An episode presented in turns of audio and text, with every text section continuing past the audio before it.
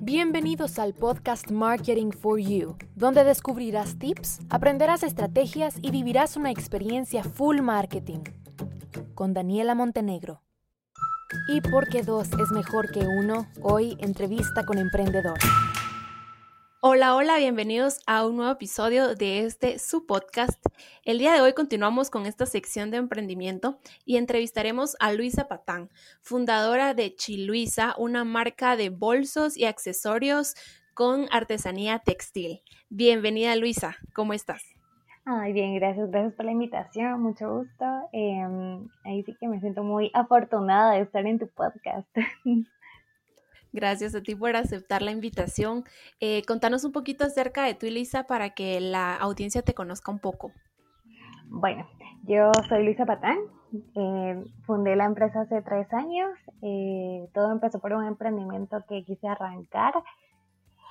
Vi ahí sí que muchas problemáticas que habían en el interior de Guatemala y que dije, bueno, hay que ayudar un poco a Guatemala, a las personas que que no, no tienen como que las mismas oportunidades que nosotros.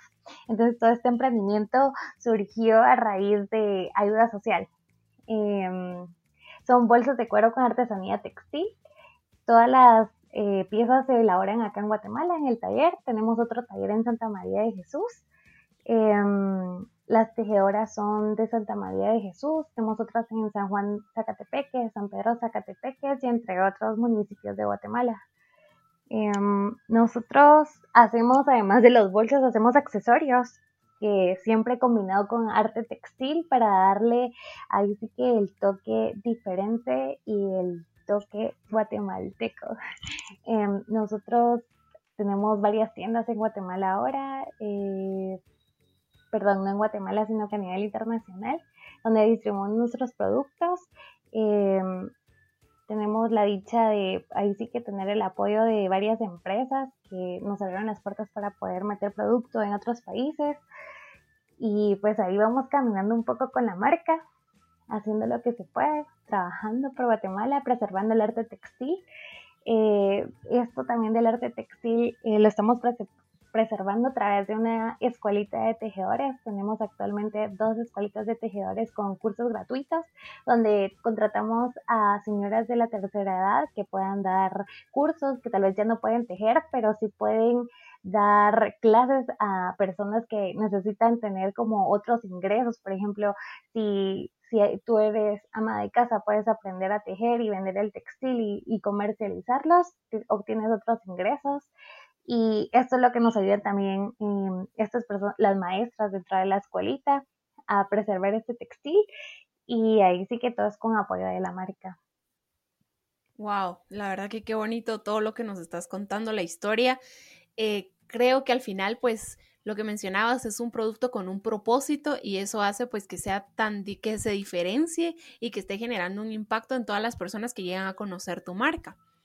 Eh, pues vamos a tocar muy, muy a fondo el tema de tu emprendimiento, pero antes no quiero dejar pasar la pregunta que le hago a todos mis entrevistados y es, si alguien te preguntara quién es Luisa Patán en cinco palabras, ¿qué palabras usarías? Creo que ahí sí que apasionada, eh, luchadora, muy sensible, creo yo. y, ay, no sé, no, no sabría cómo describirme porque cómo decirle a alguien que ha tenido que aguantar tantas cosas, pero sigue en pie. no sé. Valiente. Ajá, valiente, creo yo. Creo que he tenido muchas ideas para seguir en este emprendimiento. Sí, me imagino. La verdad, como la mayoría de los emprendedores, pues pasan muchas cosas y muchos desafíos y la valentía los caracteriza muchísimo. Em, bueno, me gustaría saber pues nos contaste acá que comenzó con un emprendimiento de ayuda social, pero ¿qué fue lo que hizo en ti que se encendiera esa mecha de emprendimiento y que te decidieras a lanzarte al agua y a decir, bueno, comienzo y este es mi objetivo, mi propósito y lo voy a cumplir? Bueno, creo que cuando salí de la U, eh, yo cerré en el 2017 la U, a principios del año, y a finales, bueno, estuve como estudiando para el privado y todo eso y dije, bueno, en lo que yo estudio podría andar haciendo otras cosas, ¿no? Y me recuerdo que mis papás, em, viajaba mucho para el interior porque tenemos cosecha de aguacates allá. Entonces yo me relacionaba mucho con las personas del interior. En una ocasión em, pude ver cómo la historia de una de mis tías me conmovió demasiado. Eh, tengo dos tías de la tercera edad, una de 78 años y otra de 79 años, que no pueden hablar eh, castellano, em, no pueden hablar bien. Em, ellas son personas especiales, se les podría decir. Y ella la única labor que, le, que pudieron aprender fue tejer. Ellas son em, indígenas, eh, toda la familia de mi papá es indígena. Y bueno, un día me recuerdo que yo llegué y una estaba llorando y quejándose con mi mamá. Entonces, eh, lo poco que pude entender, ella le decía que había ido a dejar un huipil de los que ella había hecho con una señora y la señora no le pagaba. Y ella tarda alrededor de seis meses en elaborar un textil. ¿Te imaginas todo el trabajo que ella hace al hacer un huipil, no? Entonces que no se lo había pagado y habían pasado cuatro meses. A eso ya eran diez meses, ¿no? Entonces, ella de lo que sobrevive es de los textiles y cuando me enteré cuánto dinero era, sí me molesté mucho, muchísimo, porque un textil es demasiado caro y ella prácticamente solo le quería dar vuelta al hilo, digamos, a lo que quería recuperar lo que había gastado en hilo. Y empezamos a hacer costos con alguien más que sabía de textiles y todo eso, y no, ella no sacaba ni siquiera una hora de trabajo que hacía al día. Y ella trabajaba ocho horas en el telar de cintura. Entonces, todo eso dije, bueno, ¿cuántas personas no están siendo, se están aprovechando de las personas que tejen? Entonces, me recuerdo que mi mamá fue a hablar con la señora que le debía el textil y le dijo de que ella no le iba a pagar bien porque el tejido no iba bien hecho. O sea, le estás pidiendo a alguien de 78 años que teja bien un tejido con la fuerza que necesita hacer un textil, ¿no? Entonces quedó ahí. Y el siguiente textil que ella hizo, yo le prometí que le iba a pagar, averigüé cuánto costaban los precios, le di un poco más.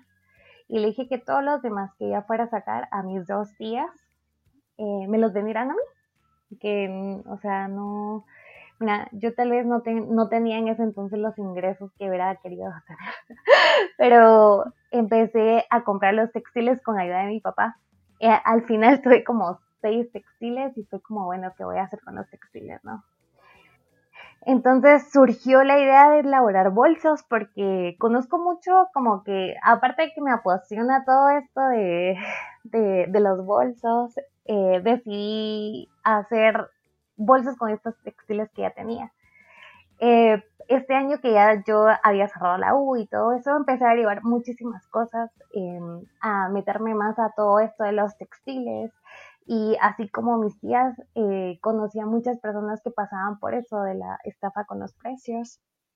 Entonces empecé a comprar varios textiles. Al momento de que dije, bueno, voy a hacer mi plan de marketing, voy a trabajar en ello, voy a invertir, voy a hacer estudio de mercado y todo. Y con el, el apoyo de mi papá, la verdad que sí, me apoyó muchísimo. Eh, al principio creo que fue demasiado fuerte porque yo no sabía ni siquiera cómo hacer un bolso, no sabía nada, o sea, nada, nada, nada. Yo solo sabía que, que cómo se hacían los bolsos al final, pero no, no tenía idea cómo se hacían. Entonces, eh, me tiré al agua, mi papá me apoyó muchísimo, compramos toda la maquinaria porque al principio yo maquilaba en otra empresa, pero me cobraban demasiado caro, por decirte 220 dólares en mano de obra. A la gran. Sin poner ni siquiera hilo del cuero, eh, sin poner cuero, sin poner nada, absolutamente nada. Me cobraban hasta la caja donde metían la, los bolsos que me iban a entregar. Era una caja normal. Ajá, carísimo. Ajá, entonces dije, bueno, con todo esto que estoy gastando, me puse a hacer números y podría comprar la maquinaria. Entonces decidí invertir en la maquinaria y gracias a Dios, bueno, empecé con un taller muy pequeño, me costó montarlo, no te imaginas cuánto. empezamos a importar cuero de Italia, herrajes de Italia, todos los herrajes son bañados en oro 24 quilates italiano, eh, los cueros son de selección AAA, que es lo mejor del cuero, y todo esto, porque no vas a poner un textil hermoso, maravilloso, hecho a mano, con un cuero X, ¿no? Y con herrajes X. Entonces decidí sacar un producto de primera y gracias a Dios pudimos. Me recuerdo que los primeros bolsos eh, tardaron en elaborarse, wow, como unos seis meses quizá. Y yo había puesto una fecha así como de límite de, bueno, esta fecha vamos a hacer el lanzamiento de los bolsos. Y me recuerdo de que cuando faltaban tres días para la fecha que yo me había propuesto, eh, me faltaban como tres bolsos tres diseños y fue como, no, no me importa, voy a tirar el, lanzamiento porque yo ya había quedado y me recuerdo que como dos meses antes le decía a medio mundo como, no, esta fecha va a ser el 27 de noviembre. Y el 27 de noviembre lancé la primera colección. Em, gracias a Dios, una colección eh, muy, ahí sí que muy trabajosa y sí se logró vender. Eh, todos los textiles ya, todos los bolsos llevaban los nombres de las tejedoras por quienes yo les hacía homenaje eh, de los textiles, eh, mujeres súper valientes, también fuertes. Por ejemplo, tengo una tejedora de 93 años que te imaginas, ajá, ella había perdido, casi que perdió la vista tejiendo, pero ella seguía tejiendo porque le apasionaba y le encantaba nunca tuvo hijos, vive con su esposo, eh, muy humildemente. Gracias a Dios, ahora creo que les ha cambiado bastante la vida todo esto. Han pasado tres años con el, ahí sí que, que hemos podido apoyar a las personas y gracias a Dios hemos podido cambiarle la vida a muchas personas con esto. Y, y así, ¿no? Han pasado tres años de que lancé la primera colección, hemos sacado varias colecciones y ahí vamos trabajando. Es una historia, la verdad es que es súper inspiradora. ¿Cómo fue que tú llegaste a decidir y el motivo principal por el que emprendiste? Es muy inspiradora, como te decía. Y pues hablando un poquito ya de temas como de todo el emprendimiento, a mí me surgen muchas dudas ahorita que nos contabas. ¿Cómo hiciste para, bueno, comenzando por ejemplo con el diseño de tu colección? ¿Tú buscabas los diseños o contrataste a alguien que te diseñara los bolsos o cómo fue ese proceso creativo para definir qué productos ibas a fabricar? Bueno, como te contaba yo, en el 2017 empecé todo esto. La colección se sacó un 27 de noviembre del 2018. fue casi un año, o sea, fue un año. Casi que eh, me costó mucho. Primero hice una investigación de mercados en relación, yo soy mercadóloga, entonces sí necesito ver como mucho qué es lo que está buscando la persona, eh, eh, qué es lo que quieren, sus gustos, necesidades. Entonces hice un estudio y los hombres me decían así como, ah, bueno, a mí me gusta más tipo bandolera, no me gusta como andar cargando tanto si yo soy básico. Entonces, a todo ese estudio, a todos los resultados, decidimos sacar la colección porque yo soy, ante toda diseñadora, soy mercadóloga. Entonces junté como que todos los atributos que las personas necesitaban en los bolsos para que obviamente los compraran, ¿no? No iba a sacar algo que, wow. Los diseñadores tienden mucho a, sacar cosas que les gusta a ellos, mm, sin importar si lo van a comprar o no lo van a comprar. Ese es el problema, porque en Guatemala eh, nos arriesgamos y al final y el mercado, pues. Entonces decidí hacer eso y me empecé a inspirar en muchas cosas. Eh, por ejemplo, cada actitud de mis tejedoras te lo decía de que yo le hice homenaje a cada una de ellas y por la actitud de ellas yo me iba más o menos imaginando el bolso que querían y con ayuda también de las personas que participaron en el estudio. Y todo eso eh, hice una lluvia de ideas tardé como una unos ah, yo digo que unos casi siete meses quizá en diseñar todos los bocetos cuando ya estuvieron todos los bocetos, eh, ya con textil y todo eso, ya los echamos a andar en patrones. En patrones no, no, no nos costó mucho, creo que fue como un mes más o menos el patrón de los nueve bolsos, porque lo importante era sacar el diseño, ¿no? Sí, y, y, al final eh, logramos sacar eh, el patrón, el diseño y todo eso, y creo que no me arrepiento de ningún diseño que elaboramos de la primera colección. Bueno, yo no sé si los primeros diseños están acá en tu Instagram, pero por lo menos los que tienen acá son súper lindos todos, verdad. A mí me encantan, están re lindos. Eh, bueno, platicamos un poquito de eso. Me imagino que durante tu eh, investigación de mercados, pues fuiste descubriendo como varios factores importantes y uno de esos fue tu segmento al que tú te ibas a dirigir y al que ibas a enfocar toda tu comunicación y el diseño de los productos. ¿Cómo fue, cómo decidiste a quién te ibas a dirigir, definir tu segmento? Bueno, lo que pasa es que si tú quieres darle un buen salario a tus tejedoras, eh, también tienes que buscar un público objetivo que te pague lo que merece un textil, ¿no?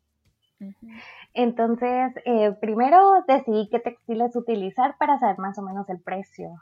Entonces, eh, después de ya tener el producto, ya saqué costos y obviamente yo siempre he querido dirigirme a la clase C más AB porque es el, el que tiene mejor eh, poder adquisitivo. Eh, aparte que mi producto es más que todo para exportación y en Guatemala sí vendo muy poquito, vendo poco, pero sí vendo, pero es más que todo para exportación. Porque recuérdate que yo creo que en Guatemala tenemos eso de discriminar todavía y no apreciar lo que tenemos, porque el arte textil es muy valioso, o sea, no me imagino a alguien eh, con poder adquisitivo haciendo un textil, porque es muy complicado, es muy complicado y lleva mucho, mucho tiempo, entonces creo que no lo valoran porque no saben el trabajo que va detrás de ello. Pero en otros países me he topado con cosas súper diferentes que aprecian todo, todo, todo, todo, desde los hilos, eh, los procesos. He tenido alumnas que han viajado desde España a la escuelita para aprender a hacer el textil, imagínate. Y los guatemaltecos teniéndolo acá en Guatemala, es muy, pocos guatemaltecos han visitado la escuelita. A pesar de que son cursos gratuitos. Tienes razón, la verdad es que nosotros sí, eso, ¿verdad? No valoramos lo que tenemos y que lo tenemos tan cerca, hasta regateamos muchas veces el precio de todas estas artes y cuando miramos ya como la historia de todo eso, por lo menos a mí lo que tú contaste sobre tus familiares es impactante, de verdad. Em, bueno, durante la historia pues nos contaste que el, el producto va más a exportación. Creo que muchos emprendedores pues tienen esa duda de cómo hacer qué tienen que hacer, cuáles son los pasos o cómo, no sé, cómo identificar si su producto se puede exportar, a qué lugares se puede exportar y ya teniendo eso, ¿cómo hacen para exportarlo? ¿Cómo fue ese tu proceso? Mira, eh, yo he tenido la ventaja de encontrarme con personas increíbles fuera de Guatemala que ellos mismos han buscado mi marca. Entonces, por decirte, primero tienes que tener un producto de primera calidad porque obviamente que te regresen un producto porque, no sé, estuvo mal hecho, no sé, X y razón, es demasiado caro. si enviarlo de por sí es caro, no me imagino regresarlo. Eh, yo creo que primero te das cuenta de que si tienes un producto de primera calidad, que sí puedes llevarlo a otros países. Eh, yo creo que una de las cosas que más me ayudó a mí fue eh, recomendaciones fuera eh, dentro de Guatemala. Por decirte, alguien me compraba y que viajaba y la persona que ya estaba en otro país ya me volvían a comprar y todo eso. Eh, también muchas relaciones públicas me ayudó mucho a mí porque, por decirte, en pasarelas, revistas, em, cosas así, me buscaban de otros países. Entonces sí se llama el producto. Tengo mi producto en Becel, eh, que es una tienda que es de, una guatemalteca que está viviendo en México, en Colonia Roma, una de las más eh, tiendas más visitadas de productos artesanales. Eh, mis productos se encuentran ahí. Tengo en Alemania con otra guatemalteca que también decidió llevarse producto de Guatemala. tengo producto en Madrid, también con guatemaltecos que quisieron apostar y llevárselos a Madrid, tengo producto en Suiza, porque ahí sí que yo creo que cuando tienes un producto solito se va vendiendo. Yo creo que algo que te puedo confesar es que, jamás he pagado para publicidad. Wow. Se vende solito el producto, gracias a Dios. eh, no he necesitado de, de, por decirte, pagar espacios o cosas así, porque haces bien las cosas y creo que solito te va llegando. ¿Cómo sacar producto de Guatemala? Tienes que tener todas las cartas de certificado de origen de cada pieza que, que va a llevar tu producto. Por decirte, los textiles, certificado de origen sería eh, Guatemala tus tejedoras te extienden, ya con un abogado y ellos te extienden el certificado de origen, dependiendo los hilos. Para exportar necesitas usar 100% algodón. Entonces creo que en Guatemala está Río Blanco, que utiliza algodón. Hay otras marcas que se encuentran eh, fuera de Guatemala con hilos muy lindos, por ejemplo, DMC, que es de Francia, y todos esos hilos que puedes ya mandarlos a otros países sin problema y cómo lo sacan de Guatemala, gracias a Dios, los míos vienen a traerlo personalmente lo, eh, la, eh, los compradores, por decirte, porque, por ejemplo, eh, mi clienta que es de Alemania, ella vuela para Guatemala cada tres meses y se lleva cierta cantidad de productos con su esposo y ellos ya los comercializan. Igual lo mismo pasa en las, en las demás tiendas. Me ha tocado una que otra vez mandar cajas, pero no han sido como volúmenes muy grandes para tener que hacer todo el trámite. Cuando pasa de mil dólares la exportación, sí ya tienes que pagar aranceles y es otro procedimiento, pero creo que eh, no, no es necesario como pagar si tienes, si envían más de mil, menos de mil dólares. Ok, ok, gracias por toda esa información. Muy buenos tips, ¿verdad? Para todas aquellas personas que estén interesadas. Y qué bueno, la verdad es que me asombra mucho lo que tú decís que no has pagado publicidad y que tu producto es tan auténtico y tan innovador y con un propósito, sobre todo, que yo soy fiel creyente del propósito, que se está vendiendo solo. Al final de cuentas, eh, pues sí, qué, qué éxito, ¿verdad? Porque ahora con tanta eh, competencia que hay tanto en medios digitales que uno se siente abrumado, pero que tu producto igual sobresalga de forma orgánica es un éxito.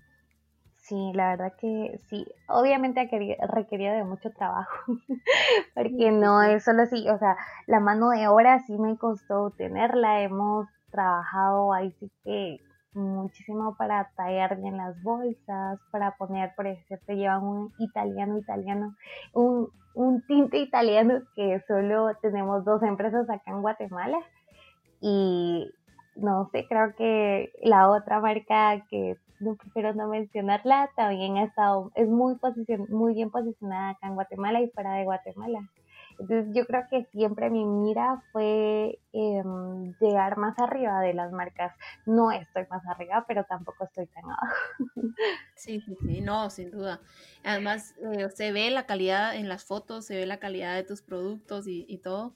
Me gustaría ahora que nos contés, pues, fue todo un año de preparación, por lo que entendí, para lanzar la primera colección qué retos se te presentaron, qué desafíos durante ese año y luego cuando finalmente lanzas tu primera colección, me imagino que vinieron muchísimos más desafíos que se te fueron presentando día a día y había que solucionarlos y eso, ¿verdad? Continuar, a, continuar con el emprendimiento. ¿Cómo fue todo ese proceso de desafíos? Mira, yo creo que, ay, sí, o sea, sí, yo vi una pregunta ahí que me decían de que si volvió a emprender, yo creo que sí. Lo volvería a hacer, pero lo pensaría mucho. O sea, hay muchos errores que uno como emprendedor comete. Por decirte, yo tuve una tienda en Antigua Guatemala, en la calle del Arco, y yo creo que uno siempre sueña como tener su propia tienda, ¿no? Pero tienes que ver quién es, dónde está tu mercado, porque Mira, yo no es de que me haya ido muy mal en esa tienda, pero también es de hacer mucho estudio para no cometer esos errores. Yo tuve tienda en la calle del Arco, en, Plaza, en Plaza del Arco, por donde está tres, tres tiempos. Una calle súper transcurrida, entra y sale gente, o sea, es impresionante la cantidad de gente que entra. Pero eh, tuve que cerrarla porque entraron a robar, a pesar de toda la seguridad que había ahí dentro. Entraron a robar y pues yo creo que aprendes de esas cosas porque por decirte yo tenía un seguro contra incendios, no contra robos. Mm. Entonces sí aprendes como esas cosas y tenía, estaba amarrada un contrato de un año y me pusieron muchísimos peros, muchísimos peros para deshacerme de ese contrato.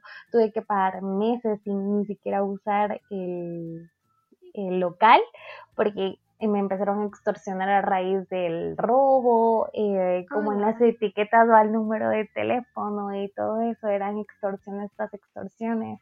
Entonces decidimos cerrar eh, la tienda, ¿no? Como a los tres días, creo que robaron un jueves y sábado ya no estaba abierto, ya todo se había cerrado, porque sí, la pérdida fue increíble, o sea, fue bárbaro lo que se perdió.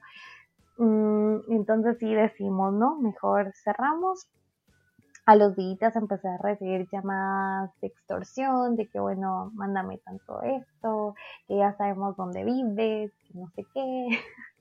Entonces todo eso, ¿no? Y no, pues de plano sí era gente que obviamente nos conocía, pero no nos conocía muy bien, porque me decían así como, ya sabemos que ellos en pastores, snacker.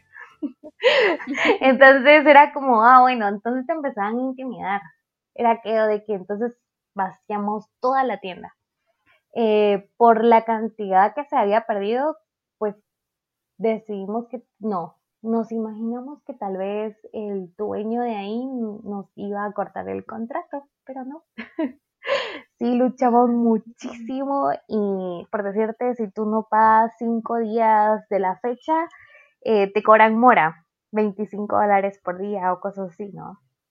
Entonces ya habíamos hecho cartas y no, y no, y tuvimos muchísimos problemas con las personas de ahí y todo, al final, bueno, pagamos mes y mes hasta que alguien decidió alquilar el local y nos pudimos deshacer de ese contrato, pero sí habían como varias restricciones y no sé, fue como muy, muy loco porque, por decirte, bueno, no creo que sea muy joven también, pero tampoco soy muy grande.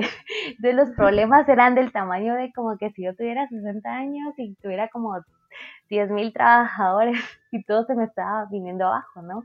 Porque tenía que sacar sueldos de ahí, tenía que sacar, no sé, creo que toda la depresión de todo lo que había pasado en una, en una tienda que yo esperaba muchísimo, eh, no, eso me bajó demasiado, caí en depresión, creo yo, pero aún así todo eso me levantó o sea, todo me levantó, eh, venían cosas mejores, eh, empecé a ver otras formas de vender y creo que Internet ha sido súper clave de vender. Yo recomiendo Internet eh, a todos los emprendedores, más si estás iniciando, nunca pongan tienda, eso es de locos.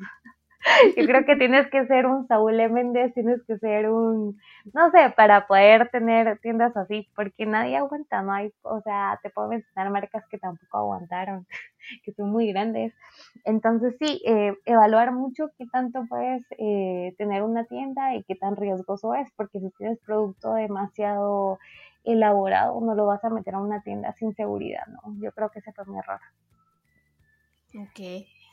Qué, buen aprendizaje que el que nos, transmitiste a través de tu desafío, ¿verdad? Toda una historia y que al final te hace reflexionar sobre, sí, es cierto, o sea, vivimos en un país donde la situación de seguridad es difícil y, y asimilar todos esos aspectos que tú mencionaste sobre los seguros, el producto que tú vendes y muchas cosas que como emprendedores estamos tan encantados y tan soñadores que decimos, bueno, nos tiramos al agua, ahí está mi tienda linda y después pasan esas cosas que nos bloquean. Gracias por contarnos esa historia. Eh, mencionabas pues entonces que Internet ha sido lo que más te ha funcionado y lo que tú recomendas para vender. ¿Cómo, ¿Cómo ha sido ese proceso? ¿Qué estrategias has utilizado para poder llegar a tu segmento, para comunicar tu producto? ¿Qué has usado? Creo que muchas relaciones públicas, porque mira, gracias a Dios me han invitado a participar en muchas cosas, por decirte, el Mercedes-Benz, eh, he estado en revistas de Guatemala, y me han dado espacios y todos estos espacios como el que tú me das eh, me dan ayudan a la marca porque la dan a conocer. Entonces creo que todo eso, también las ferias, creo que he pagado muy pocas ferias. Eh, y, y, eso también me ha ayudado. He estado en varios desfiles. Moda País ha impulsado mucho Guatemala. Entonces, todas esas cositas pequeñas eh, hace que te venga, que te conozcan. Eh, creo que te ayuda mucho también que tu producto hable por sí solo, que, que te diga, bueno, llévame porque te estás llevando algo de buena calidad y te va a durar años. Entonces, yo creo que eso ayuda mucho.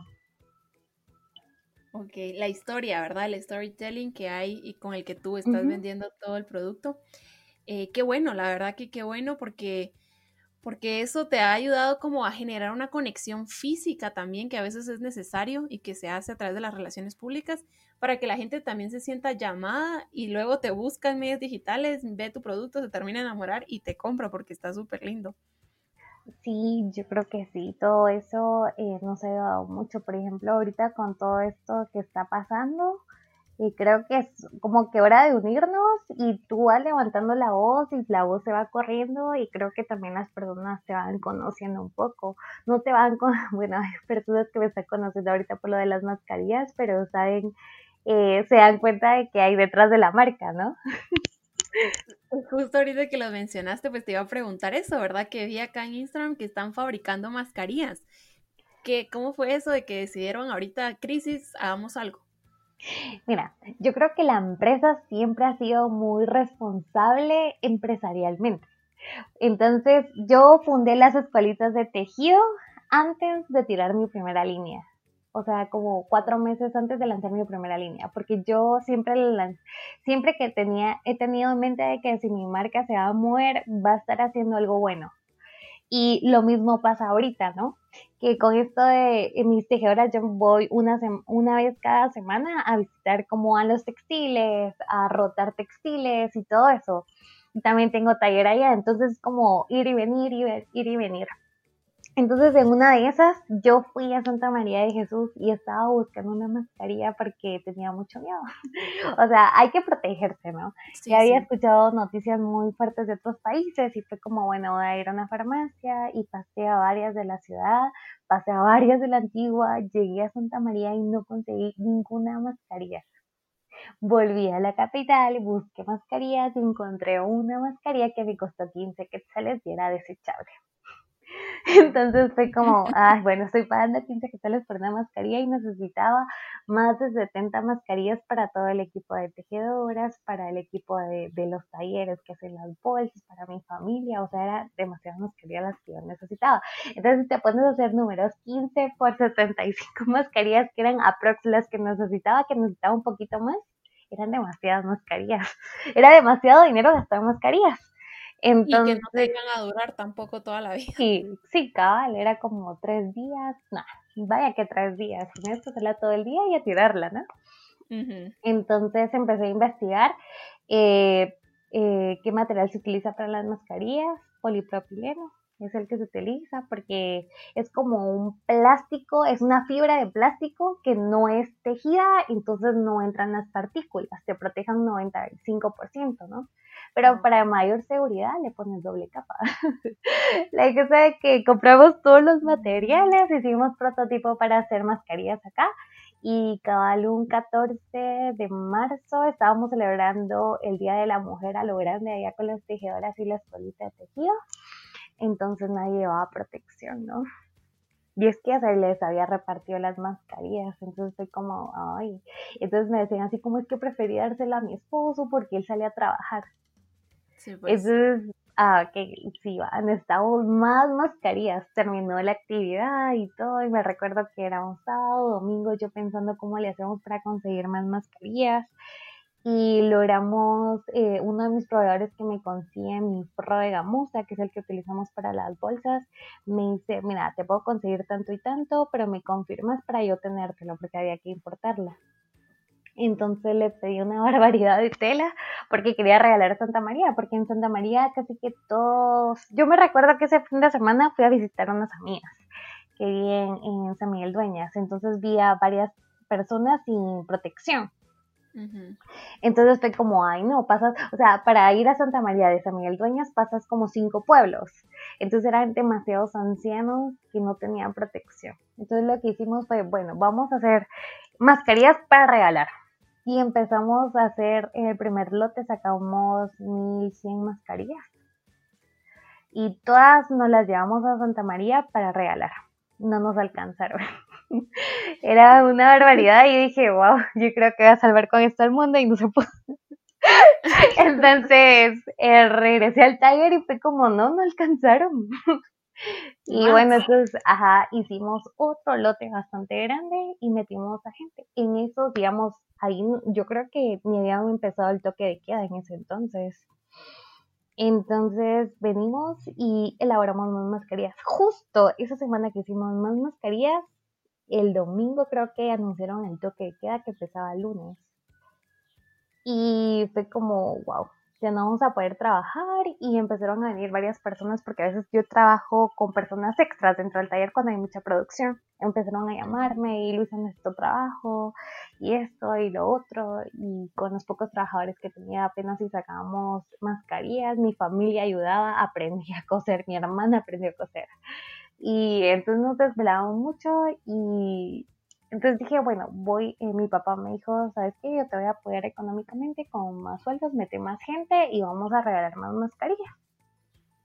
Entonces decidimos hacer un lote muy grande de mascarillas y metimos el triple de gente que había acá en el taller. Empezó el toque de queda y nos metimos a cuarentena todos. Eso fue el 16 de marzo aproximadamente que, estamos acá viviendo casi que todos, ahorita somos 20 personas acá. Em, entonces, eh, varias personas cuando íbamos a regalar nos decían, mire, eh, yo, yo puedo comprar la mía, pero si cree, yo se la compro y, y no me la regala, porque nuestra intención era regalarlas. Y empezaron a comprarnos mascarillas, pero nuestra intención no era venderlas, era regalarlas. Pero al final te das cuenta de que son muchos costos que lleva una mascarilla, ¿no? Eh, por ejemplo, sueldos y todo eso. Entonces, este, no tenía la maquinaria, apenas tenía dos máquinas con las que se pueden hacer mascarillas, porque todas las demás son para cuero, o sea, la devastadora, el troqueladora, eh, eh, eh, todas esas máquinas, ribeteadora y así, en las de triple arrastre no me funcionaban para, para las mascarillas. Entonces empezamos a meter gente y habían personas que traían su máquina y todo. Entonces al final aquí creo que ya somos 12 máquinas de planas y compramos otras máquinas y logramos empezar a hacer. Ahorita creo que no nos dimos abasto con todo esto que pasó de que si no tenés mascarilla te van a cobrar multa. Entonces subcontratamos más. Eh, en Santa María tenemos 11 personas elaborando mascarillas, y acá somos 20, somos 31 aproximadamente. Yo digo que somos un poco más. Pero de los que tengo ahorita en mente somos como 31 elaborando mascarillas ahorita. Entonces parte se hace para regalar y parte se hace para donar. Entonces pasamos de preserva el textil a preserva tu vida. Entonces sí ha cambiado bastante sí seguimos trabajando en las bolsas. Yo creo que esto de las bolsas también me está ayudando mucho porque por decirte, una mascarilla no se le gana gran cosa. Pues cinco quetzales y estás pagando el sueldo de alguien que, que tiene que comer, desayunar, almorzar y cenar en esta casa, que va a trabajar, o sea, que se le paga sueldo porque no está dentro de planilla de las bolsas. Entonces sí es como, no sé, es muy complicado. Pero sí recibo apoyo de mis papás, entonces eso es lo que me ayudado bastante también. Claro, pero la verdad es que felicidades por reinventarte y adaptarte también a la situación, ¿verdad? Nuevamente nació todo con un propósito de ayuda, pero te diste cuenta que en el camino pues van surgiendo cosas que como lo que tú decías, ¿verdad? Los costos, hay que pagarle a las personas que lo están haciendo y demás. Y encontraste un nuevo mini negocio que ayuda a las personas, que te ayuda a ti, que ayudas a las personas que están trabajando contigo en este tiempo que muchas personas están con ese miedo de se quedan sin trabajo. Entonces es una situación como bien compleja, pero la has sabido manejar re bien, la verdad, felicidades. Gracias. Sí, ahí vamos. La verdad es que sí es muy difícil porque estamos haciendo doble jornada ahorita. Em, digamos, hay trabajadores que descansan cierto tiempo y otros trabajan cierto tiempo. Trabajamos, eh, una jornada empieza a las 6 y termina a las 2, el otro empieza a las 2 de la tarde y termina eh, como a 3 de la tarde y termina a las 11, 12. Mi hermana y yo nos quedamos empacando o haciendo guías, haciendo otras cosas. Nos desvelamos, hubo como dos noches que trabajamos de corrido mi hermana y yo. Em, y no, y no tenemos sueldo, ¿verdad? Puro amor al arte. Entonces sí ha sido como bastante difícil. Si me vieras ahorita creo que ya me arde hasta como las ojeras porque es demasiado desvelo, tanto físico como mental, porque digamos, hemos de las pocas, de los pocos envíos que hemos hecho, hemos tenido muchísimos problemas. Ahorita vienen los riesgos que se corren también ahorita en estas temporadas. Por decirte, envié a varios lugares y Cargo Expreso desde el 2 de abril no ha entregado. Ah, y, los clientes están que me matan y son clientes que pagan al recibir, entonces el envío yo lo pago y si regresa devolución, tú también tienes que pagar esa devolución. Entonces el cliente ya no quiere las cosas y te lo regresan, entonces todo lo que se va perdiendo, ¿no? Sale de la bolsa de, de uno y es muy complicado. Yo creo que sí, no estoy con... Ay, hace unos días me recuerdo que dije, bueno, no, eh, ya no, ya no puedo seguir con esto, creo que me estoy, me estoy matando, como dijo mi papá, la vida, se, uno vino a la vida para vivirla, no para dejarla, ¿verdad? Entonces, eh, sí, pero yo creo que también me da cosita como eso de, bueno, hay muchos trabajadores que no tienen otros ingresos, personas que están desempleadas y que necesitan el trabajo esto es lo que me ha ayudado como que a mantener este ritmo, porque de verdad te digo, si tú me preguntas eh, si volvería a hacer mascarillas, no las volvería a hacer. Eh, ha sido muy cansado y no veo ganancias, porque mis ganancias van destinadas a donaciones. Entonces sí ha sido muy matado, muy matado y no. Sí, me imagino, pero bueno, eh, la verdad es que la vida, Dios, te va a recompensar por todo esto que estás ayudando.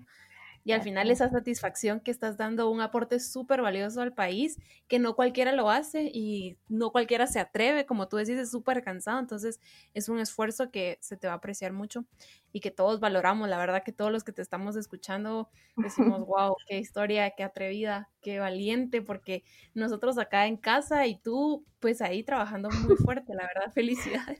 Gracias.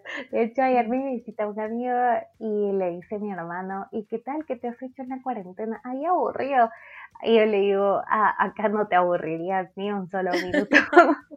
Porque de verdad no, no, no, hay, hay días que ni almorzar podemos, mi hermana y yo, que somos los que estamos a cargo de todo el equipo, porque no da tiempo o no te da hambre de tantas angustias que hay dentro de la empresa. Por ejemplo, el día que pusieron el toque de queda de...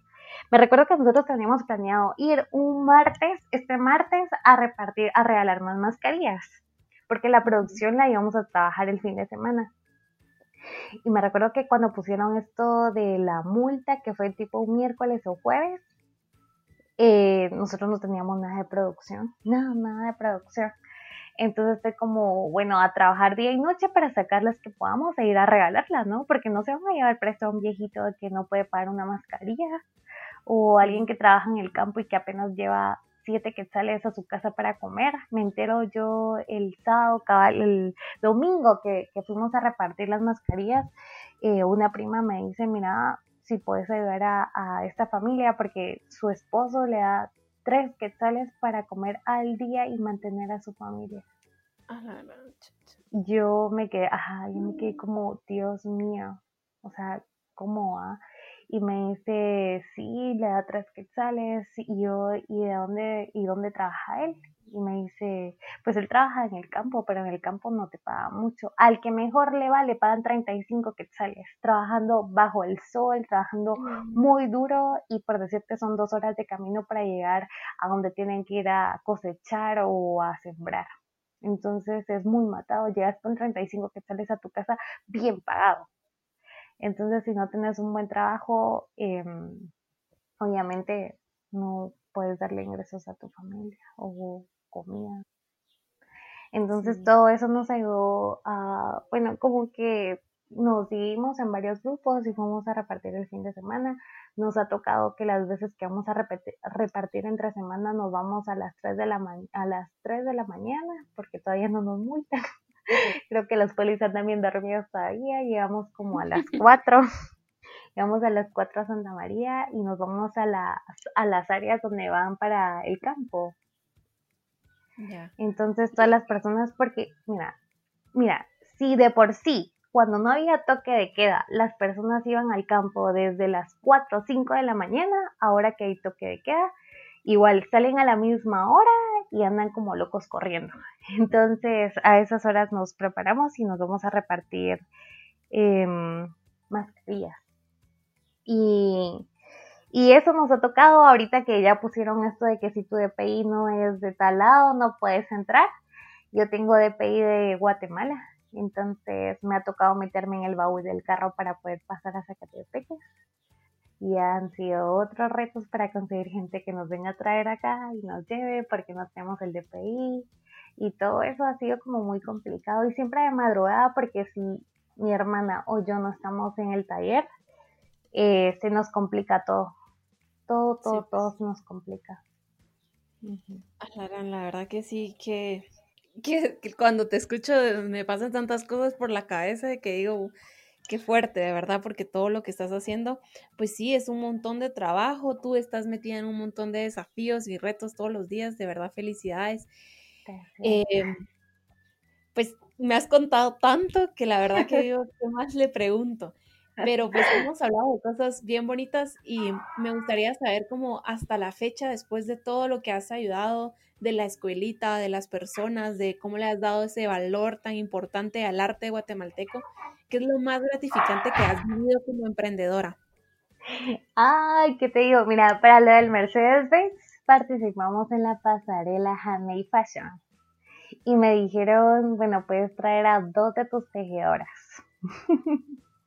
Entonces yo llevé a mis tejedoras y mira, fue bien gratificante, porque a pesar de que em, esta colección no iba tanto en telar de cintura, iba más de telar de pie, ellas estaban en primera fila. Y cuando salí, ellas vieron pasar todos los textiles que utilizamos en la colección. Y de verdad ellas estaban impactadas.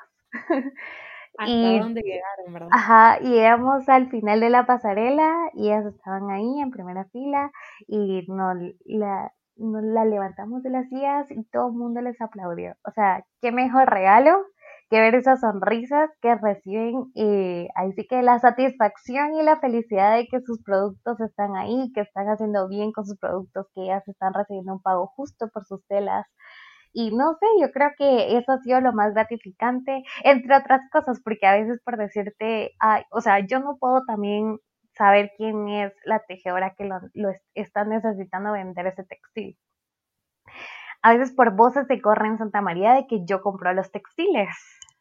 Y gracias a Dios ha llegado a personas de verdad de muy, muy escasos recursos que de verdad me recuerdo que un día yo llegué a Santa María, pero llegué de emergencia porque no me tocaba llegar ese día. Y llega alguien y me dice, yo le vendo este textil por 200 quetzales, pero ayúdeme porque mi hija está grave. Y yo como este textil no vale 200, le digo yo, a... Ah, entonces vine yo y pagué lo justo y yo creo que la señora fue la más feliz del mundo. Y me recuerdo que al, a los dos días que ya me tocaba ir a ruta a mí, me lleva un pan, una torta de pan. y, ay, no sé, fue como muy bonito porque tú dices, bueno, aparte de que ayudaste a alguien, alguien te está regalando algo y te lo está regalando de todo corazón.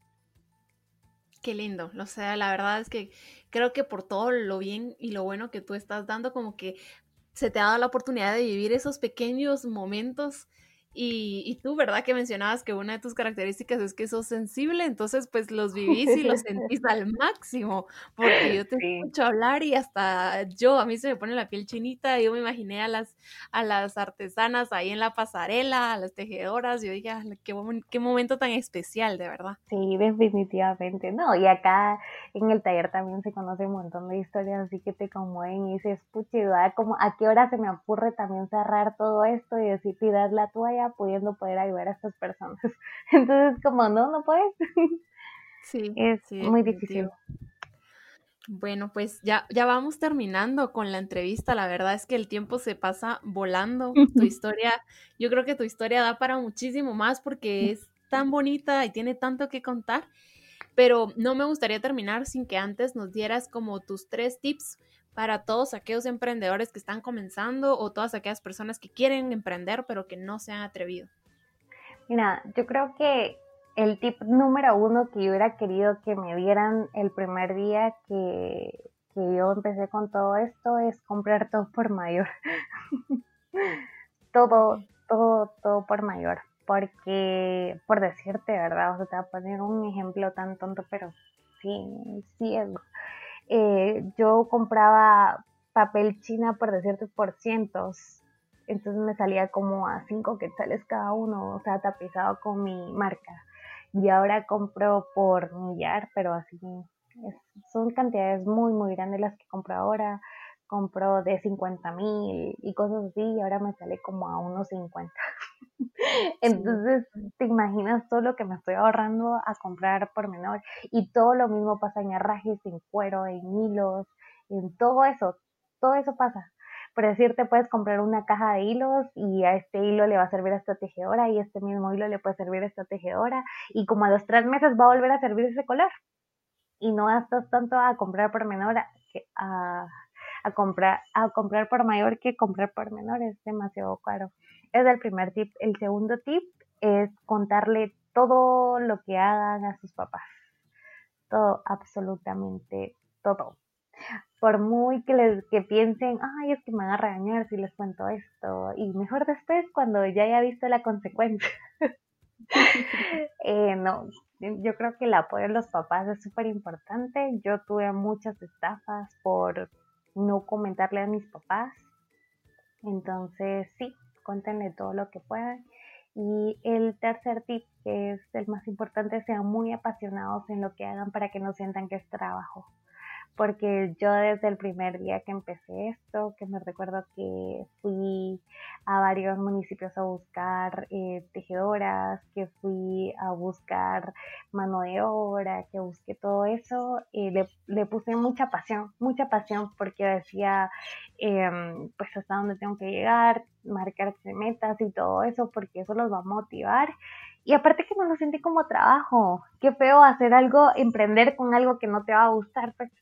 Entonces mejor que te, que te enamore, que te, que te conquiste ese trabajo que estás haciendo y que siempre haya un propósito detrás de cada cosa, porque al final, mira, yo te digo algo de que los propósitos que yo tengo o las ayudas que yo hago atrás de mi marca es, es muy poco lo que recibo de mi marca, es muy poco. Yo tengo otros ingresos, no es de que sea 100% de mi marca, Em, todo lo que entra va destinado a buenas causas, a, por ejemplo, a, las tejedoras que dan clases, a las tejedoras que no tienen donde vender su textil y todo eso.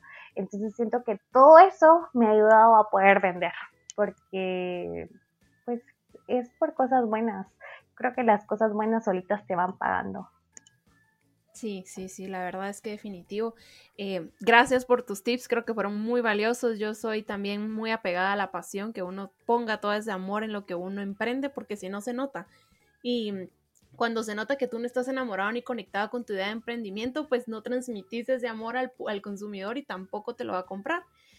En este momento, pues igual tampoco voy a terminar sin darte un espacio para que te promociones libremente, nos contés en dónde podemos comprar los bolsos, en dónde estás, cómo es el proceso para comprarlos, para que hables libremente a la audiencia sobre tu marca y cómo, con, cómo conseguir tu producto.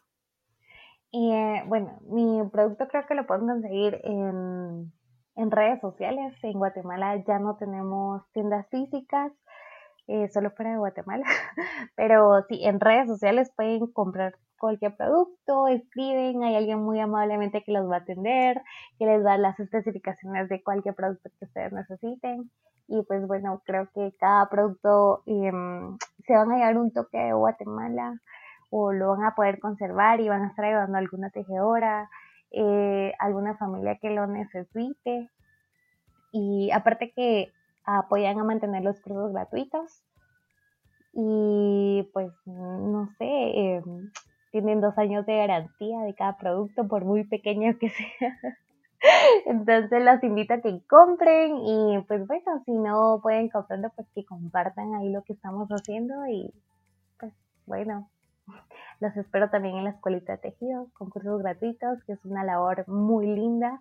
Eh, nosotros damos eh, todos los materiales para los principiantes, no importa si tú puedes comprar los materiales, no los puedes comprar, nosotros te apoyamos con los materiales. Buenísimo, gracias. La verdad es que me pareció algo muy bueno que dijiste. Si no pueden comprar, compartan, ¿verdad? Y al final esa es, ese es un aporte muy valioso. Ahora en redes sociales, pues es tan fácil compartir en historias, en un post, reenviarle a alguien, lo que sea. Entonces, si nosotros no tenemos las, las posibilidades de, pues apoyar de otra forma a todos estos emprendedores compartiendo su marca, su conocimiento, sus productos. Y pues nuevamente gracias Luisa por haber aceptado esta invitación y formar parte de este grupo de emprendedores que están abriéndonos sus puertas, su hogar, su historia y que están transmitiendo todo esto que les ha pasado y que inspiran y motivan a, aquellas personas que nos están escuchando y de repente no se han atrevido a emprender o que están en un momento como los que tú has pasado, ¿verdad? Que dicen ya no quiero, ya no puedo, escuchan tu historia, tu fuerza, tu valentía y dicen no, si ella puede, yo también puedo y vamos otra vez. Correcto. Así que ánimo a todos porque emprender es muy, muy bonito. O sea, aprender, te volves adulto la fuerza.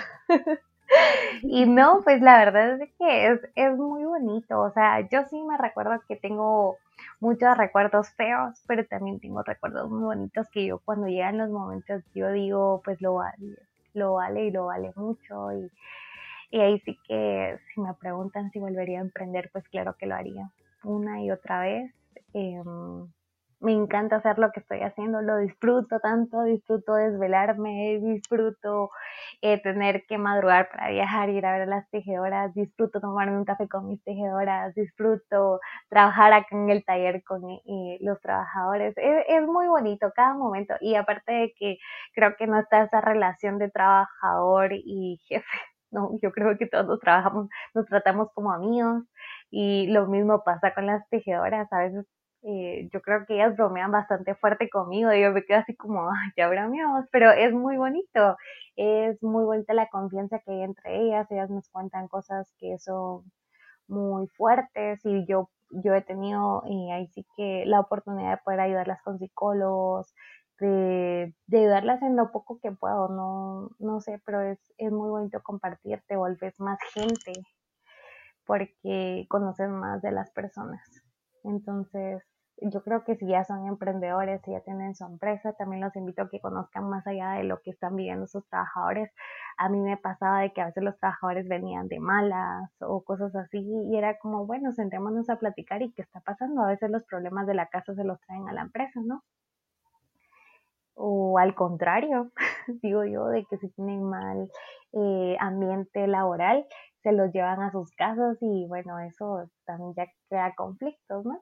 Pero sí, eh, yo creo que la clave está trata, tratar bien al, al trabajador y el trabajador tratará bien a tus clientes o al producto que estás haciendo y pues darle con todo adelante porque cada vez que estás a punto de tirar la toalla va a venir algo y te va a levantar y tener mucha fe y pues bueno, seguir adelante, ¿no? Sí, definitivo, esa es la actitud y lo que tú decís, ¿verdad? Todo va en cadena. Si nosotros como emprendedores pues tratamos bien a nuestros colaboradores, se va en cadena el trato hacia el cliente y pues todo va a ir funcionando bien. Y bueno, pues llegamos al final del episodio. Nuevamente, gracias. De verdad, este episodio creo que les va a encantar a toda la audiencia porque hay una historia muy bonita, un propósito, un producto de calidad eh, una responsabilidad social increíble y, eso al final conecta mucho a la audiencia porque sale, sacan a flor sus sentimientos, los sentimientos que todos tenemos y con los que todos necesitamos pues conectar con algo. Eh, a la audiencia pues les recuerdo, ¿verdad? Que todos los episodios los pueden encontrar en danielamontenegro.com, ahí pueden reproducirlos, escucharlos, también están los links de todas las plataformas en donde estamos disponibles. Los espero en un episodio nuevo, nuevamente en la sección de emprendimiento. Gracias por escucharme, por haber llegado hasta el final. Les mando un abrazo enorme a todos.